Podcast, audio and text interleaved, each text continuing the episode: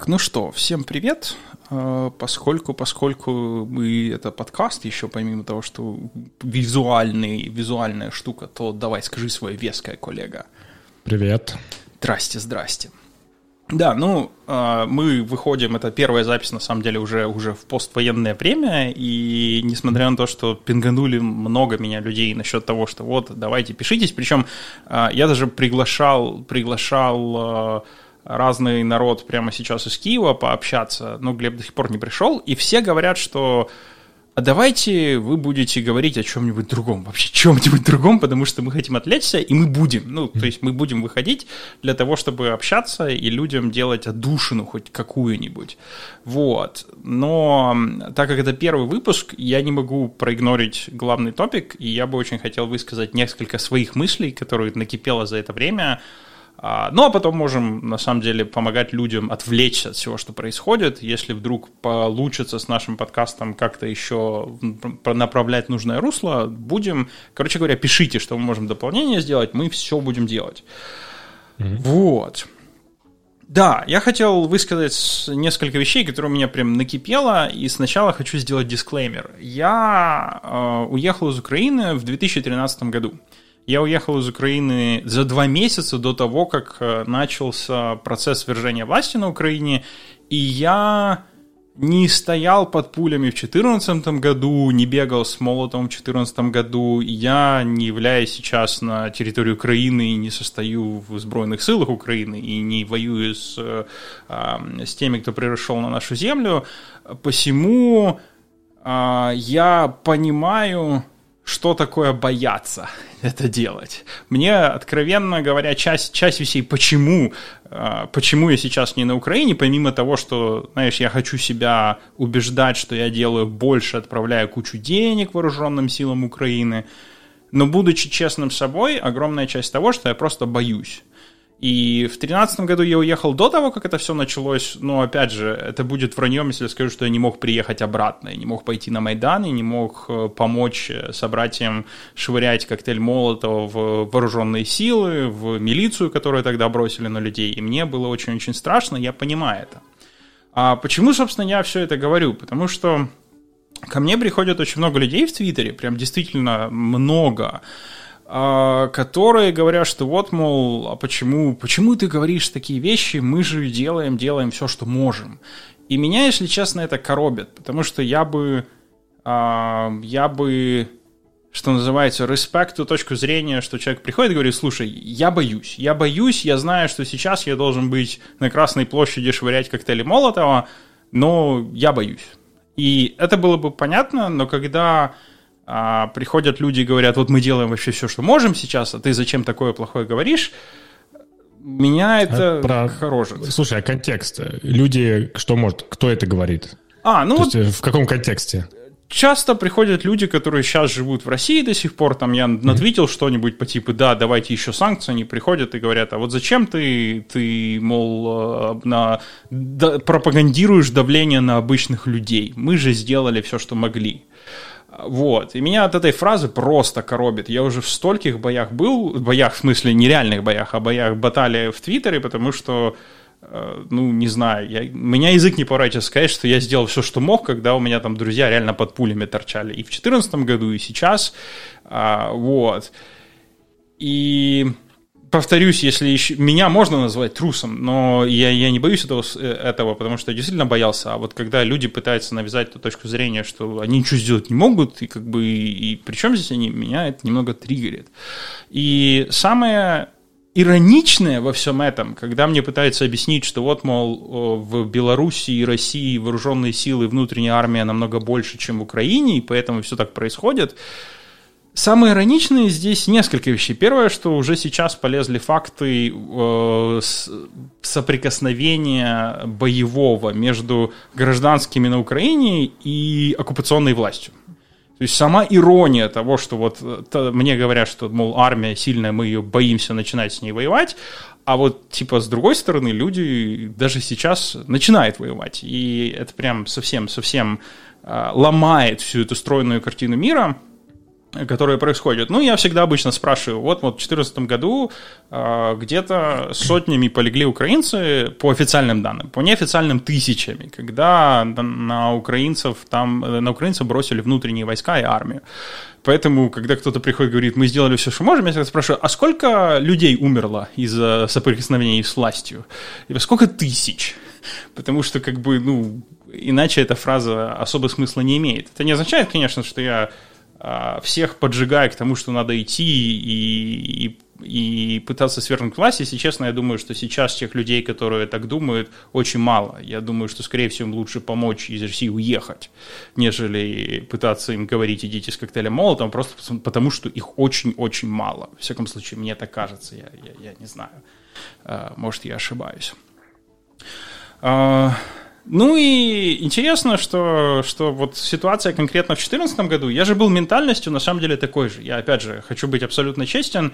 В 2013 году, когда на Украине все началось, я был ментально очень похож на людей, с которыми я сейчас сам вступаю в баталии. В том плане, что когда э, студенты вышли на Майдан, а я же сам когда-то носил военную форму. Я был очень циничным в том плане, что я думал, что тот момент, когда на них бросят внутренние войска, это будет конец. Их разгонят, их начнут на них стрелять, все раздадутся по домам, и как бы и все. И ничего на этом, ничего это не сделает, ни к чему это не приведет.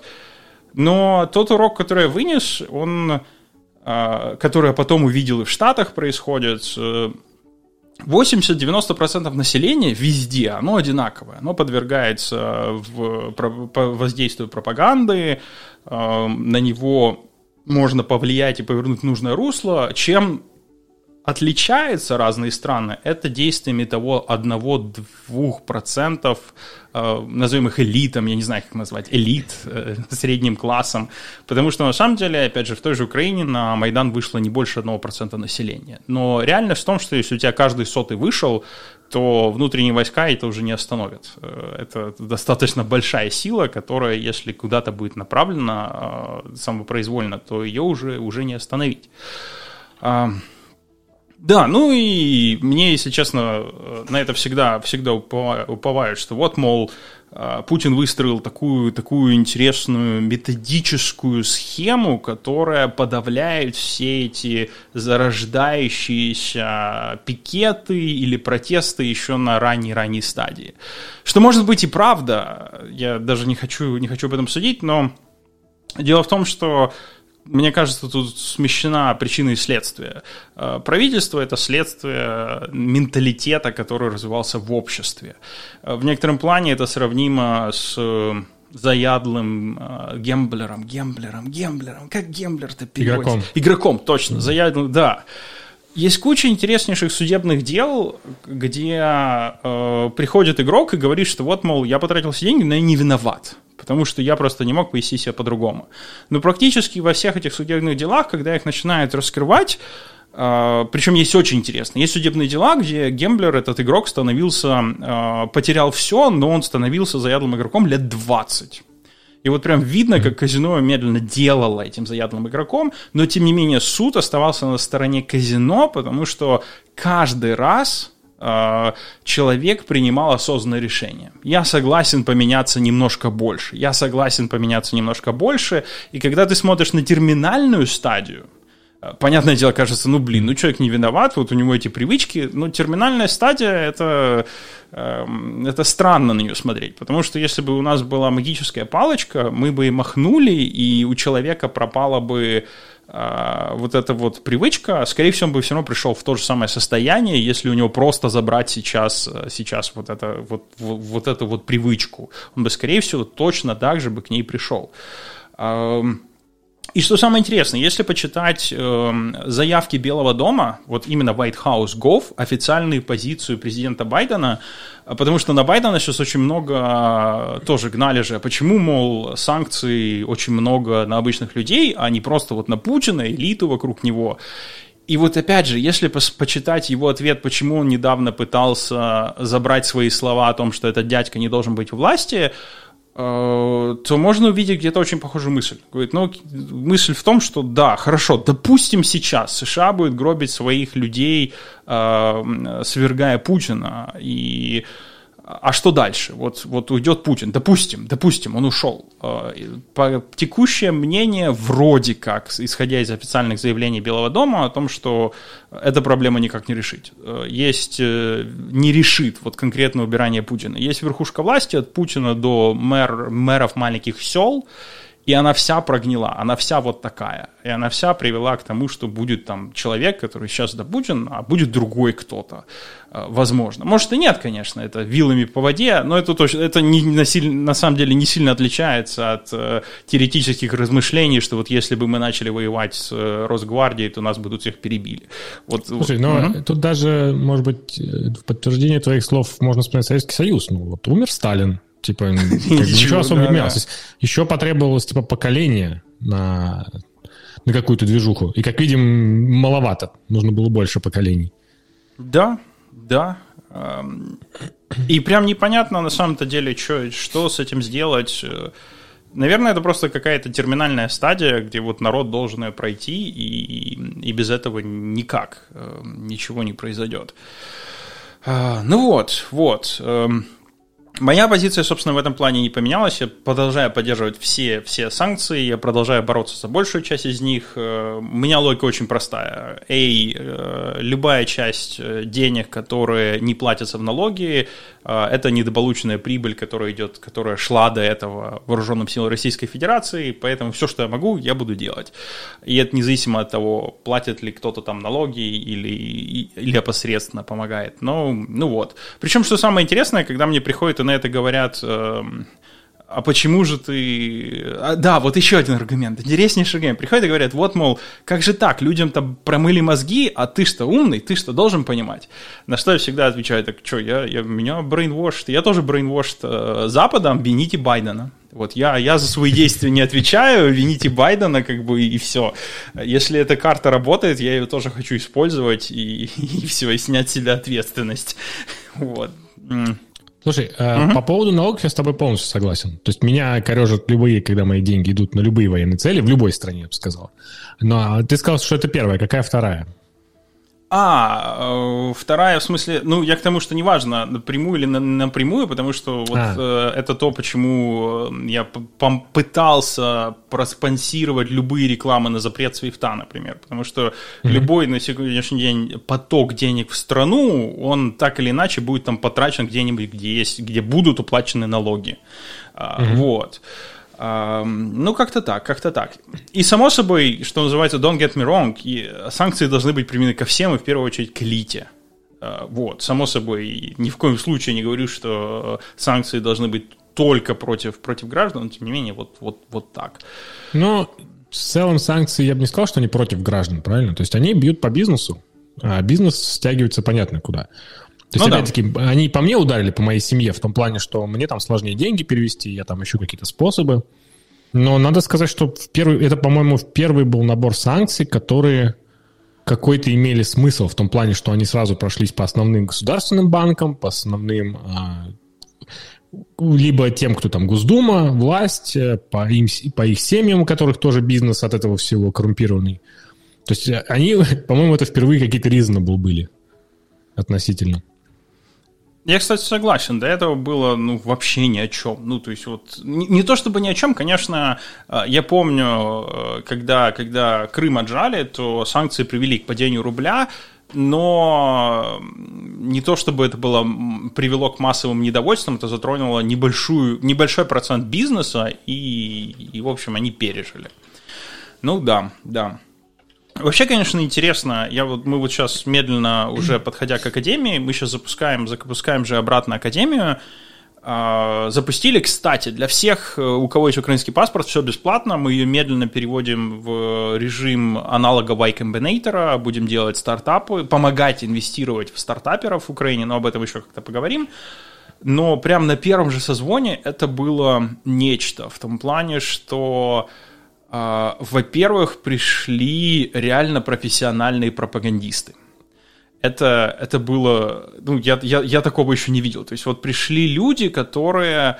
Э, сейчас как бы так объяснить, пришел там, например, девушка, ну кто-то с ником женским, который на чистом украинском языке начал писать в стиле вот это очень странно, все, что вы говорите, имея русскоязычные фамилии, я вот из Украины, тут все фашисты, у нас фашистская власть, помогите. Ну вот, вот в таком стиле. А, Мне интересно, а какой смысл? Ну, аудитория же небольшая.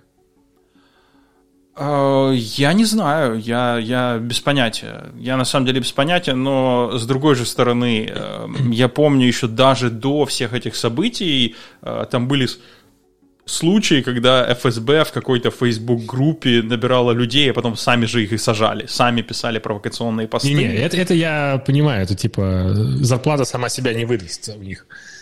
У них работа такая, как с полицейскими, которые подбрасывают наркотики. Я скорее Э, если это профессиональный пропагандист, ну, должно быть какая-то, знаешь, там, не знаю, план какой-то, исполнение, а выглядит просто, знаешь, как какой-то дебил решил, я не знаю, херней пострадать и вот таким заниматься. Да, может быть, кстати, может быть, на самом деле это может быть просто дебил, то есть ты никогда не знаешь. А, вот, но а, у нас произошел такой интереснейший, такой интереснейший ЧП, что, что а, почему я, собственно, начал говорить насчет, насчет профессиональных пропагандистов.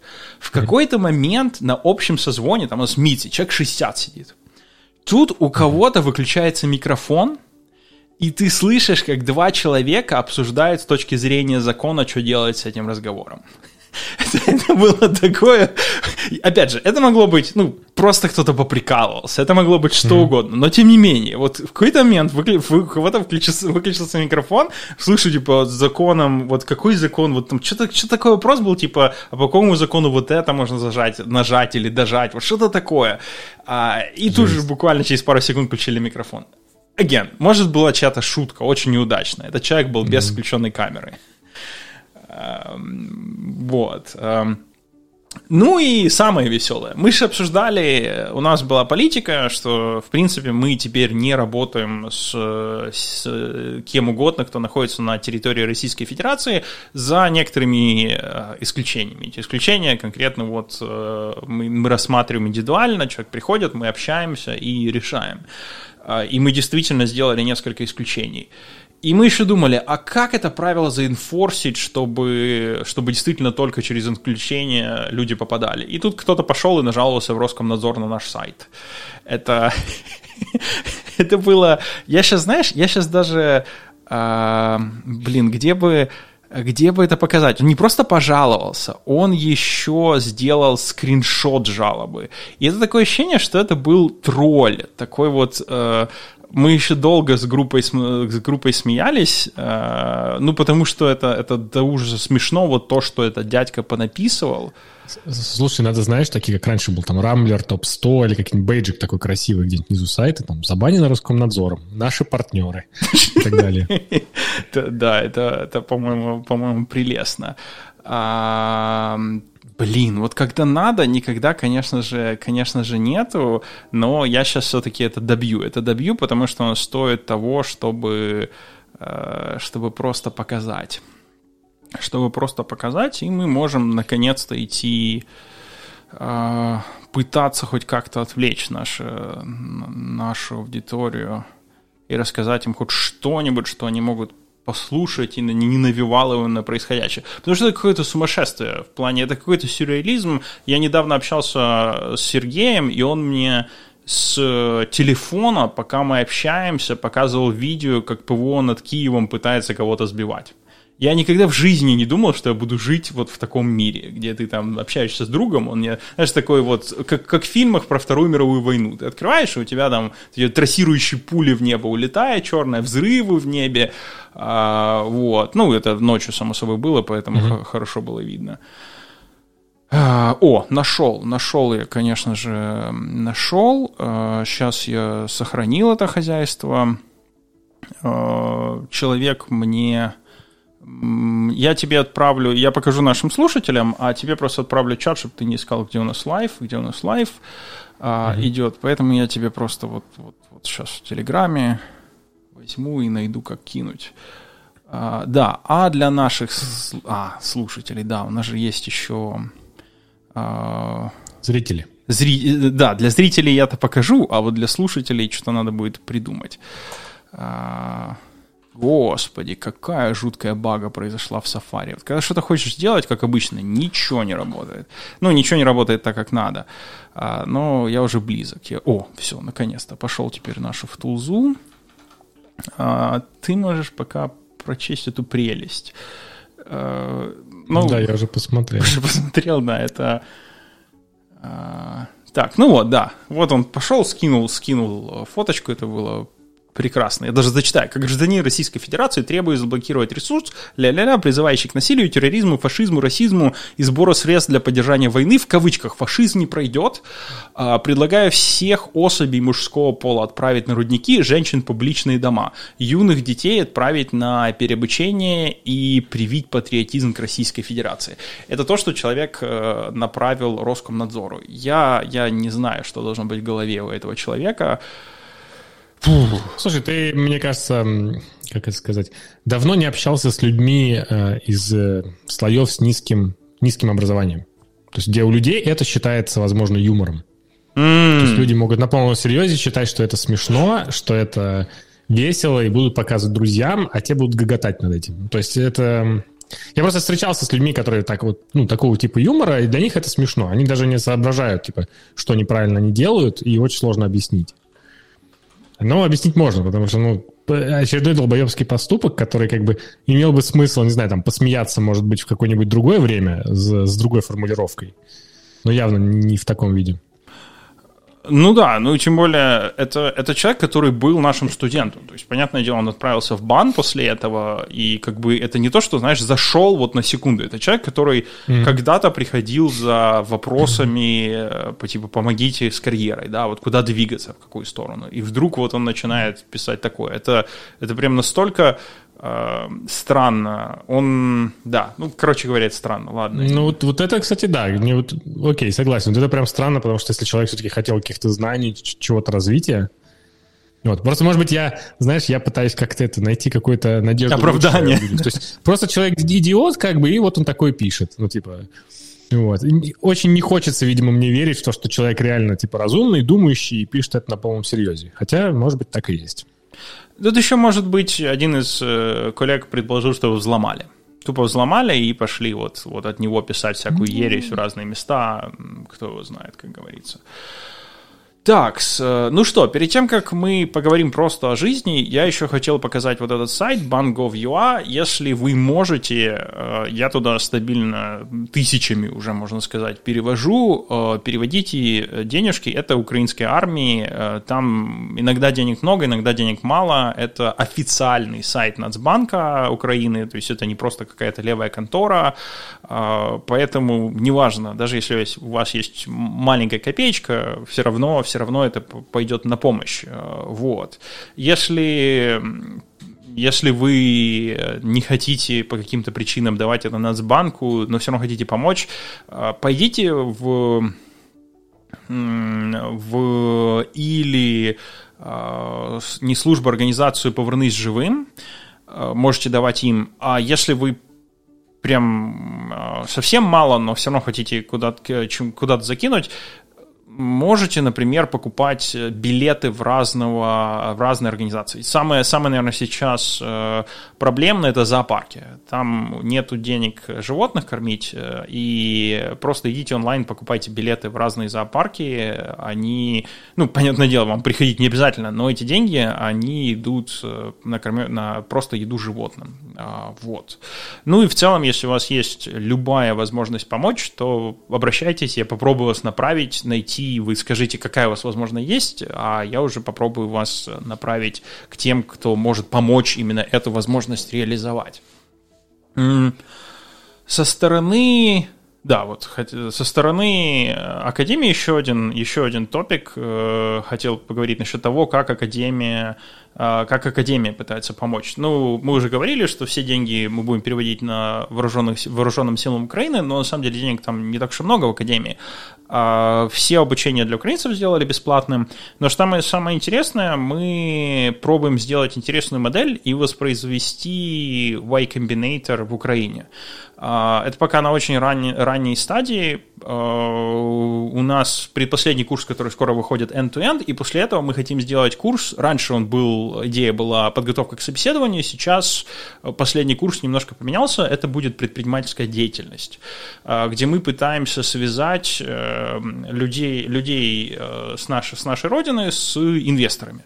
Курс будет состоять месяц, где за месяц человек делает end-to-end, приводит первых кастомеров и заканчивается он демо-днем, когда эта демка показывается к комитету, в том числе инвесторами. После этого инвестор инвестирует в человека, и тут один есть нюанс, который людям может очень не понравиться, но э, я пока не вижу более лучшей схемы. Чтобы была возможность привлекать американских инвесторов, идея в том, что мы будем заключать договора с людьми о том, что их демка принадлежит нам, американской компании.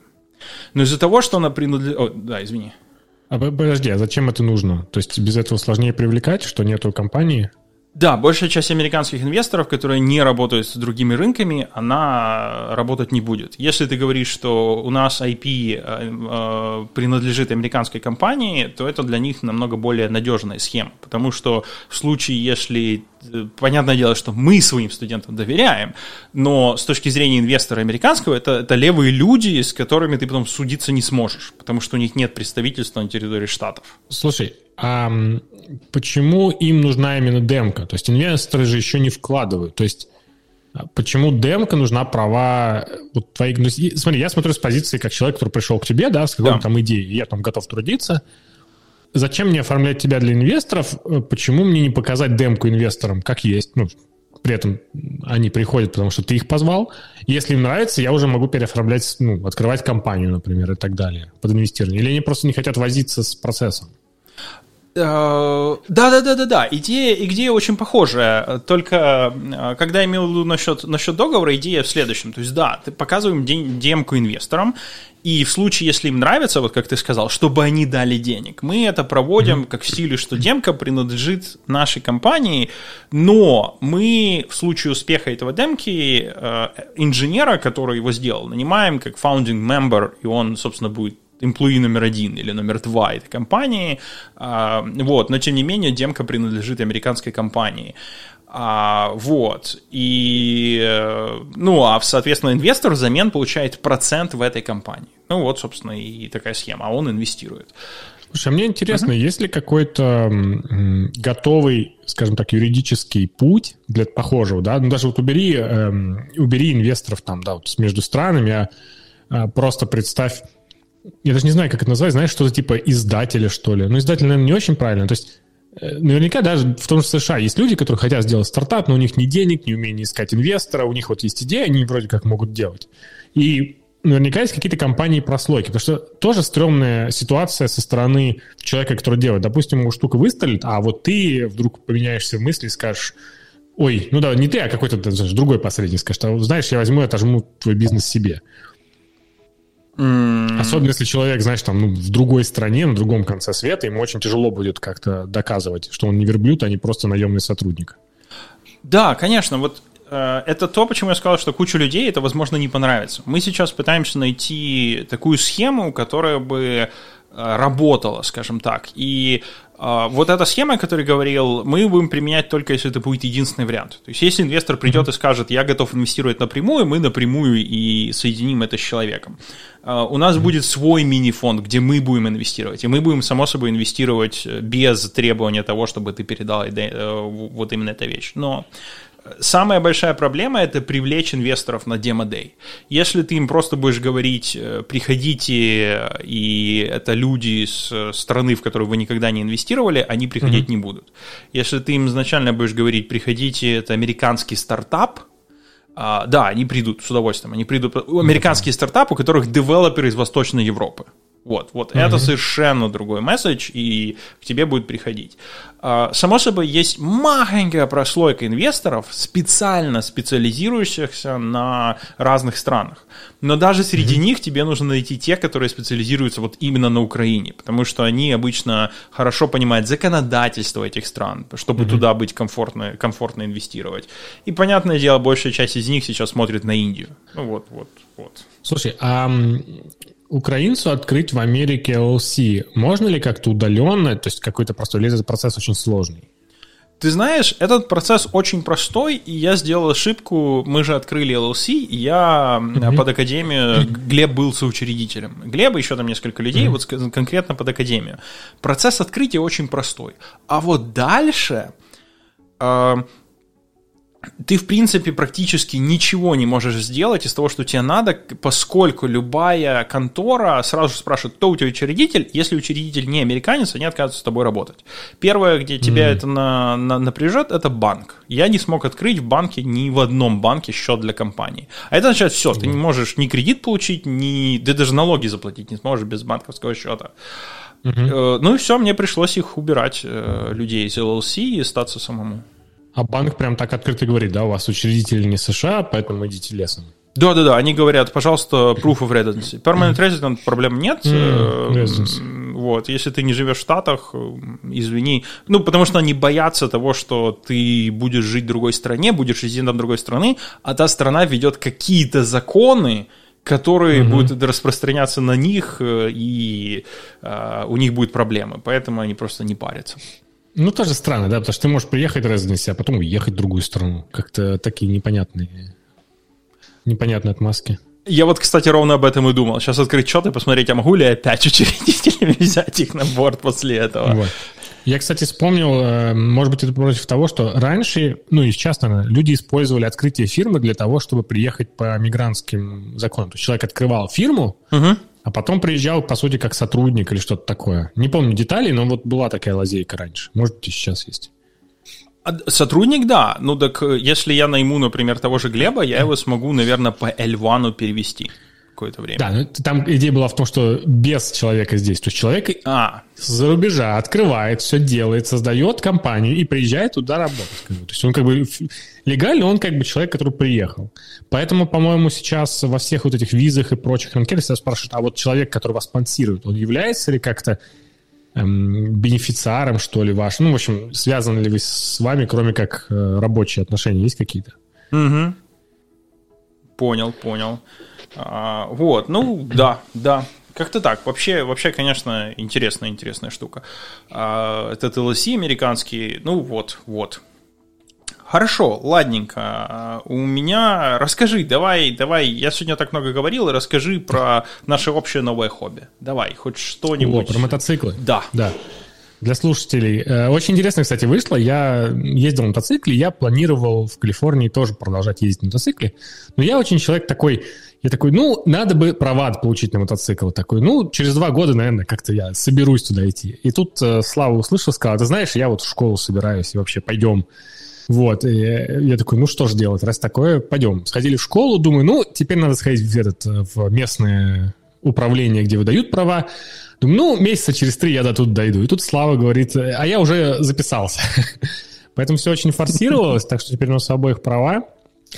Э, хотим мотоциклы, но оказалось, что с мотоциклами ситуация, по-моему, даже если не такая же, то еще хуже, чем с машинами. Из-за недостатка всего, из-за производственных проблем э, все нормальные мотоциклы раскуплены, а новые в некоторых случаях это или очередь, или, как мне сегодня сказали, ну, ты 100 долларов сдай, и когда-нибудь, возможно, мы тебе привезем мотоцикл, но мы даже сами не знаем, когда, и примерно сказать не можем.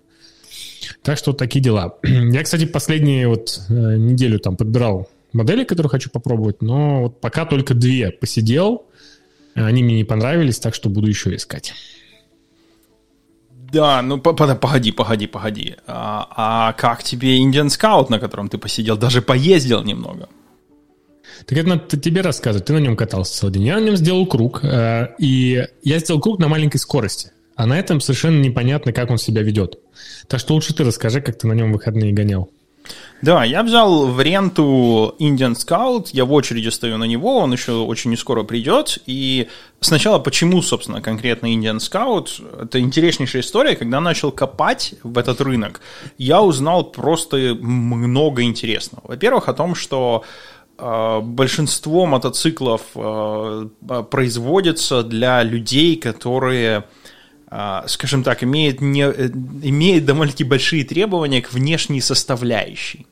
И в результате очень трудно, практически невозможно впихнуть современные технологии в, в мотоцикл, и это доходит до абсурда. А, такой пример. Indian – это один из американских производителей. У, них, у него двигатели на 43%, почти на 50% мощнее, чем у Harley Davidson.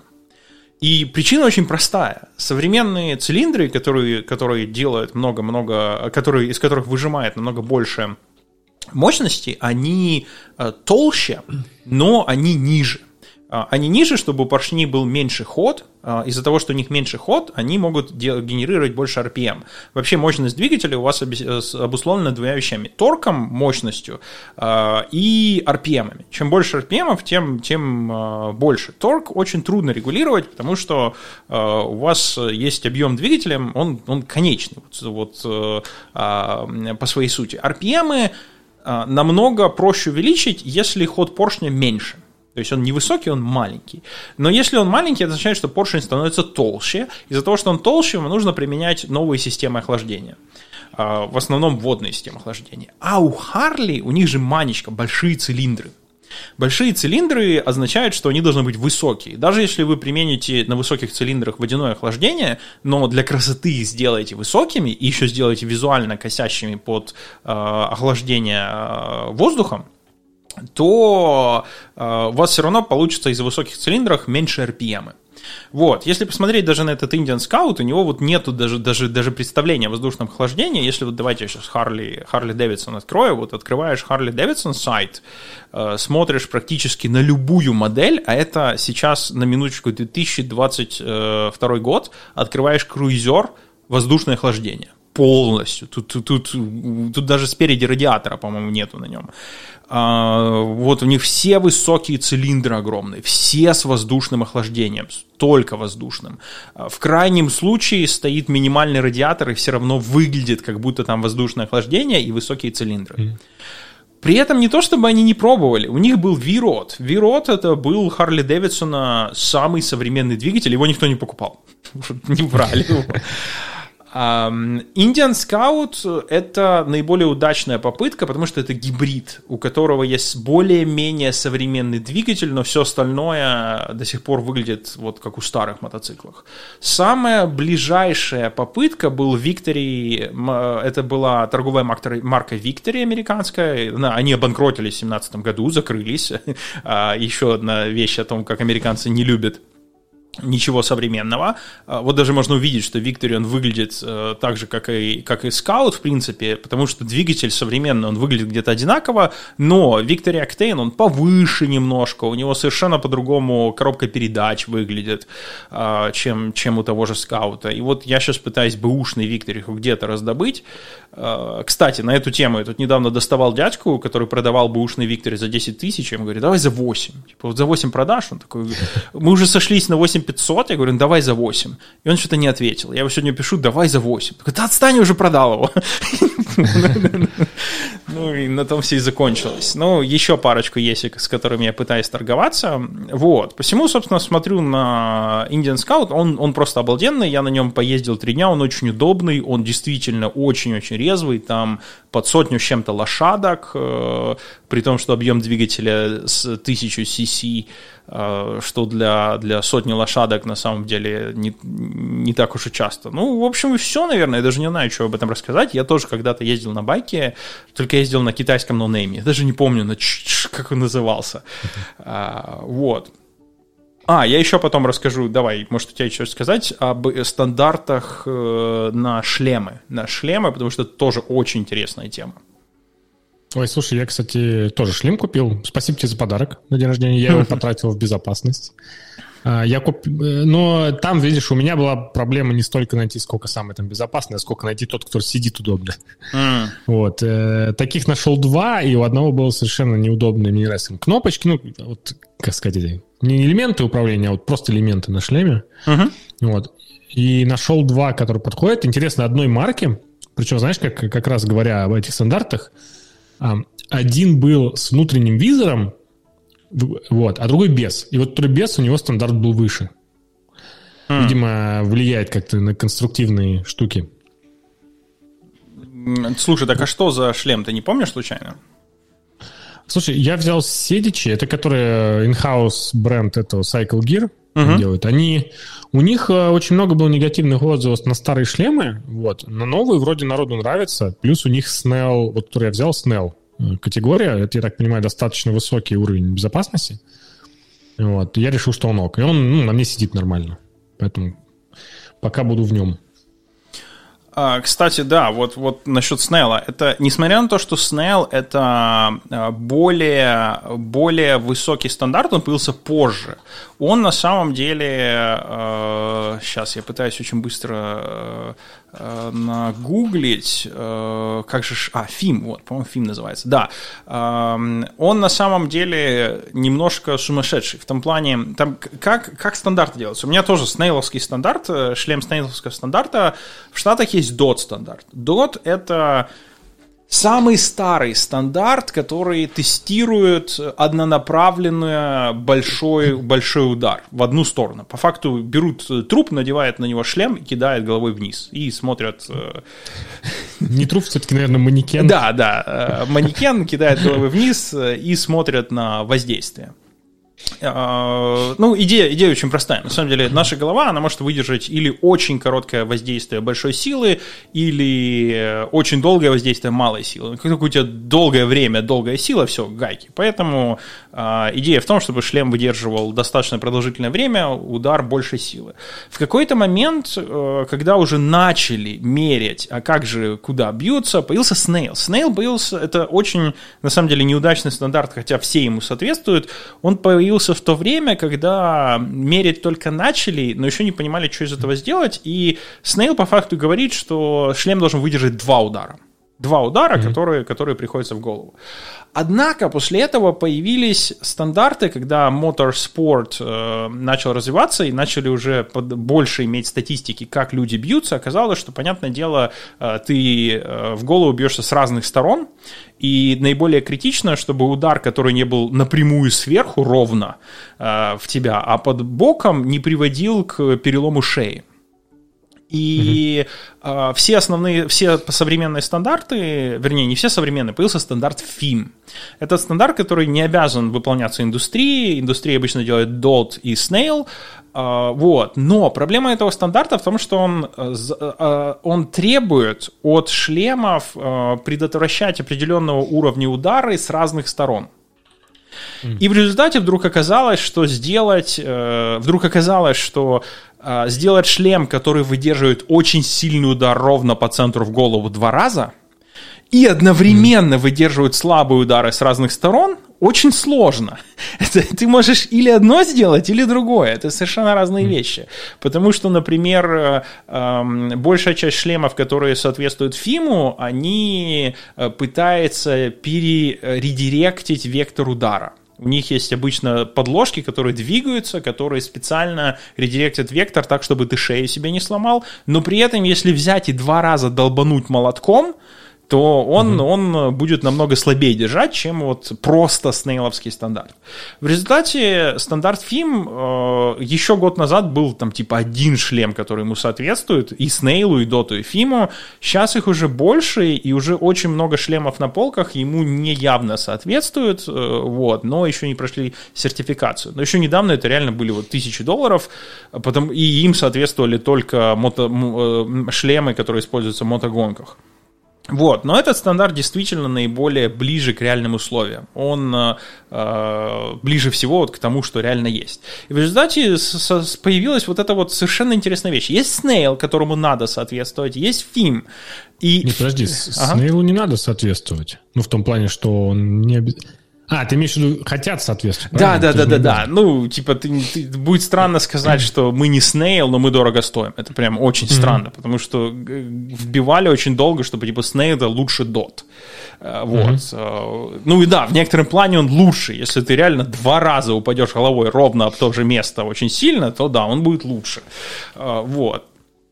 Ну, как-то так. И это прям очень интересно. Более того, вот тут сейчас самое-самое смешное.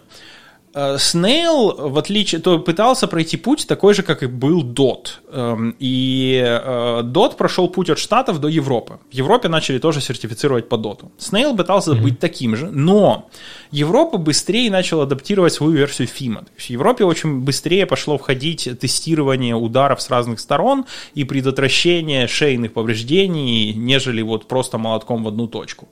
И в результате, когда рынок в Европе уже начал делать больше в сторону, смотреть больше в сторону Фима, Snail понял, что они теряют маркет. И Snail выпустил две версии под стандарта. У Снейла mm. есть одна стандар, один стандарт, вот тот Снейл, который изначально задумался, где два сильных удара, и второй подстандарт Снейла, у которого единственная цель существования просто, чтобы он соответствовал тому, что делают в Европе. И это по факту mm-hmm. тоже два удара, но намного более слабых. И они еще при этом не пишут, то есть они э, с, с точки зрения маркетинга сделали совершенно сумасшедший ход, они сказали, что ты не обязан писать, какому подстандарту Снейла ты, ты соответствуешь. А, вот. Ну, это, это по-моему, по-моему, сумасшествие, потому что делать стандарт, который, единственная цель которого соответствует другому стандарту, э, само mm-hmm. по себе очень questionable. Но, как бы, как бы, вот. Э, вот мы в этом странном, странном рынке стандартов шлемов. Да, да, да, да, да, да. Кстати, э, если что, я, у меня Шой 1400. А, где бы его найти, этот Шои, чтобы, может быть, показать нашим, нашим людям. Default Scene, да, вот-вот, Шои RF 14, 1400, он, он прям очень неплохой, мне он очень понравился. Ну, и, собственно, я его брал из-за того, что он один из наиболее защищенных на рынке. А, я не против, если он не сильно комфортабелен, но он мне подошел. После трех дней езды вообще проблем, проблем нету. Да, я их тоже мерил вот эти, мне не подошли. Мне еще кнопка прям дико не нравилась, э, ей можно mm. попользоваться. Так выглядит прикольно. Так, ну что, на самом деле можно на всем и заканчивать. А, не, подожди, подожди, подожди. Rebel, ты э, начал говорить о мотоцикле Rebel, но ты не сказал главного. Это чуть ли не единственный сейчас вменяемый мотоцикл, у которого есть э, автоматическая коробка передач. Я бы не так сказал. С автоматами же много было, особенно скутеров на вариаторах. А вот эм, DCT, Dual Clutch Transmission, когда с двумя сцеплениями, он не первый. На самом деле, по-моему, у Honda еще этот Goldwing, вот этот здоровый, который, на котором можно там, не знаю, целыми днями ездить нон-стоп. Он тоже, по-моему, с DCT. Rebel, да, у него вот есть модель без, ну, стандартная, со сцеплением, а есть с этим Dual Clutch, с двойным сцеплением. И я как-то смотрел, я пошел спрашивать, э, народ говорит, что она достаточно reliable. Uh-huh. Потому что я помню, что типа лет 10 назад, когда я еще покупал машину, тогда Volkswagen начал только пихать свои 10 в Volkswagen Passat, тогда был еще uh-huh. в какие-то. И я помню, что это прям беда была. То есть все, кто их покупал, они в течение года у всех ломались, люди там меняли по несколько раз. Ну вот. Я с тех пор как-то ну, относился, знаешь, так скептически. Ну, видимо, естественно, за все это время уже их под, подтянули. Uh-huh. Вот. И я, я пока, то есть я когда увидел, думаю, ну мне нафиг не надо, я и со сцеплением живу. А потихоньку я проживаю с идеей, а зачем мне сцепление? Ну, то есть, когда, понятно, что там иногда хочется на оборотах повыше, пониже, но если у тебя есть ну, ручная кнопка переключения передач, то ты это можешь делать. Я думаю, по идее, в целом неплохо, если ты едешь где-то, ты хочешь наслаждаться там, ну, не знаю, наслаждаться видами или, например, не знаю, сконцентрироваться на прохождении поворота, а не на том, как ты туда-сюда дергаешь коробку. Ну, так что пока мне интересно. Я еще не решил, какой я хочу взять. Вот. Но я уже не откидываю идею с автоматом. Но это все равно так звучит странно. Мотоцикл на, на автоматической коробке. Слушай, а расскажи, что такое Dual Clutch? Что, ну, вариатор, окей, я, я, я представляю, как работает, а вот эта фигня, это что? А, она очень интересно работает. То есть у тебя, по сути, есть две коробки, соединенные параллельно. Причем uh-huh. они идут через одну. То есть на одной коробке типа первая, третья, пятая, например, передача, а на второй вторая, четвертая, шестая. Uh-huh. Ты когда стартуешь, например, у тебя подключена первая коробка, на которой первая передача, а вторая сцепление отжато, по сути. Uh-huh. Когда движок хочет переключить сцепление, он делает сам, естественно. Uh-huh. Ну, или ты там кнопку нажимаешь, да, автоматика что делает? Она начинает делать два процесса. То есть она у первой коробки сцепления начинает отжимать, uh-huh. то есть она начинает потихоньку терять э, traction, а у второй начинает добавлять. М. И при этом у тебя получается, что у тебя даже нету рывка, знаешь, как есть, э, знаешь, эти робот-коробки. Ну да, да, да, да. машинах, да. когда она просто сцепление нажимает одно и автоматически... Здесь у тебя получается очень плавный переход, в случае очень похожий на как полностью автоматические коробки работают. Угу. Ой, ты меня потерял, потому что mm. мне, по-моему... Не-не-не, я тебя вижу, да. вижу, слышу, да. Э, да, и вот она переходит, то есть она потихоньку включает первую коробку, включает вторую. То есть ты даже не замечаешь, что переключение, по сути. Плюс оно еще очень быстро происходит. И дальше она таким шахматным порядком чередуется. Каждый раз, когда она повышает или понижает, она просто одну включает, другую выключает. Понял, понял. Ну, прикольно, прикольно, на самом деле. Теперь хоть понятно, как эта штука работает. Для меня удивительно, что они сделали компактный для мотоцикла. То есть я всегда себе представлял, коробка в принципе большая, когда тебе uh-huh. нужно, по сути, две воткнуть, она должна быть еще больше. Но тот же вот этот Honda с 10, у нее есть блок, этот он торчит, но он не выглядит большим. Он выглядит, как, я не знаю, там, какая-то маленькая электронная приблуда сбоку. Понял, понял. А, ну окей, интересно будет. Возможно, э, ты в результате возьмешь себе Rebel 11.2.0, а у меня будет скаут, и будем иногда меняться. Ну, мне тоже подумал, что это неплохая идея. Можно просто будет это а, в обмен делать. Да, да. Ну хорошо, ладненько. Кстати, из последнего хочу сказать, что у Indian, э, вот что интересно, у них на самом сайте производителя можно идти и смотреть, а какой статус твоего заказа. И они прямо вот говорят, а мы там даже статус такой есть, а вот уже делаем, вот билдинг, mm-hmm. а, или шиппинг, или там еще что-нибудь. Поэтому я вот его, знаешь, рефрешу раз в неделю. Захожу, смотрю, как он там. Ну, как бы... Так твой в каком состоянии? Колес уже прикрутили? Не, еще to be scheduled, to build. То есть, типа, когда-нибудь, да. А, вот, вот, вот. Ну хорошо, давай на этом и заканчивать. У нас близко к часу. Я до сих пор еще инвайт не переделал на корпоративный этот, на корпоративный аккаунт, поэтому нас скоро вырубят хардстопом, если что. А, да, ну все, всем спасибо, всем до новых встреч. Пока. Давай, пока-пока.